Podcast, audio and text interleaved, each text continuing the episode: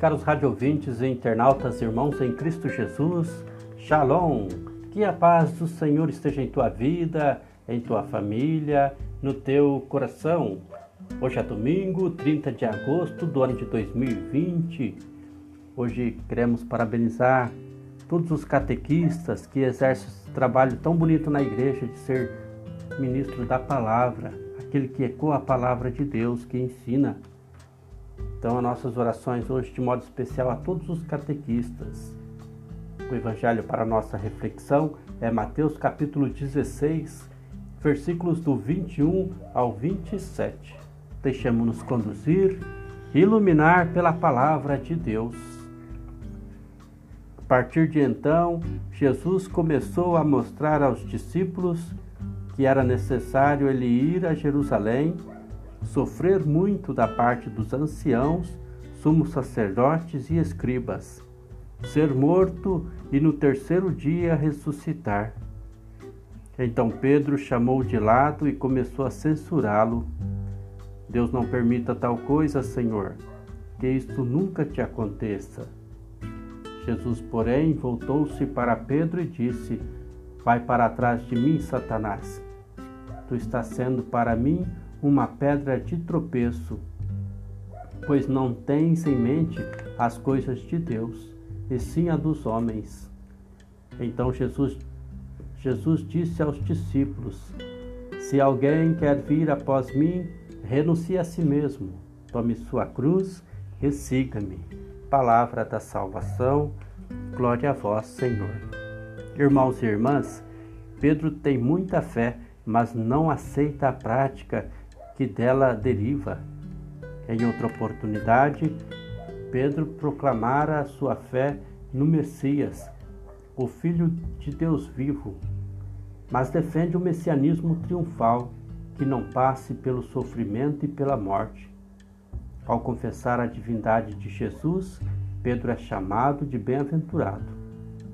Ao não aceitar a ideia do sofrimento e da morte, recebe o nome de Satanás. Fazer a vontade do Pai foi o grande objetivo de Jesus.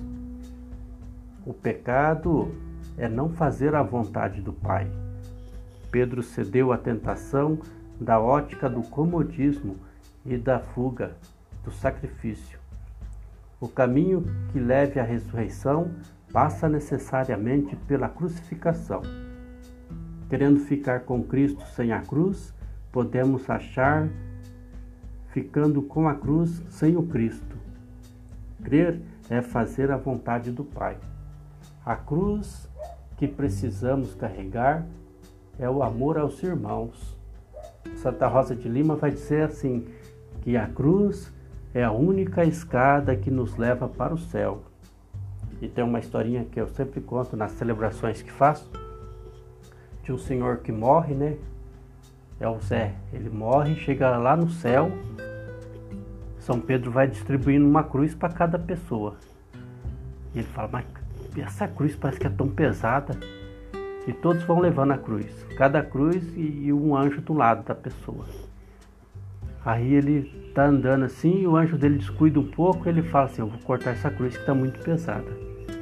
A primeira tentação ele já acha um serrote para facilitar. Então ele anda um pouquinho e corta um pedaço da cruz.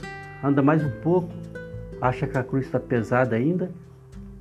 O anjo dele distrai, ele vai e corta mais um pedaço.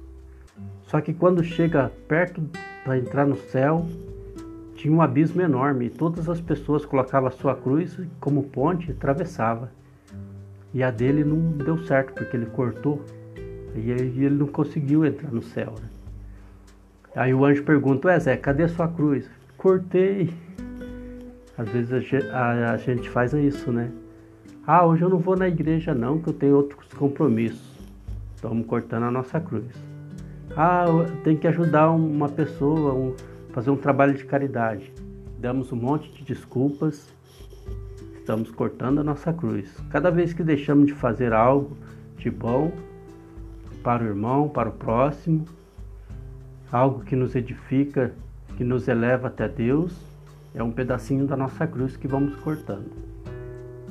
Então, que saibamos viver a cada dia assumindo o nosso compromisso de carregar a nossa cruz, ajudar o nosso próximo a carregar a dele também, como Sirineu. E é isso que Deus quer de nós, que saibamos fazer a vontade dele. Parabéns a todos os catequistas que nesse dia celebramos, parabéns e que Deus ilumine a todos. Que possamos ter um bom, abençoado domingo e uma excelente semana. Paz e bem.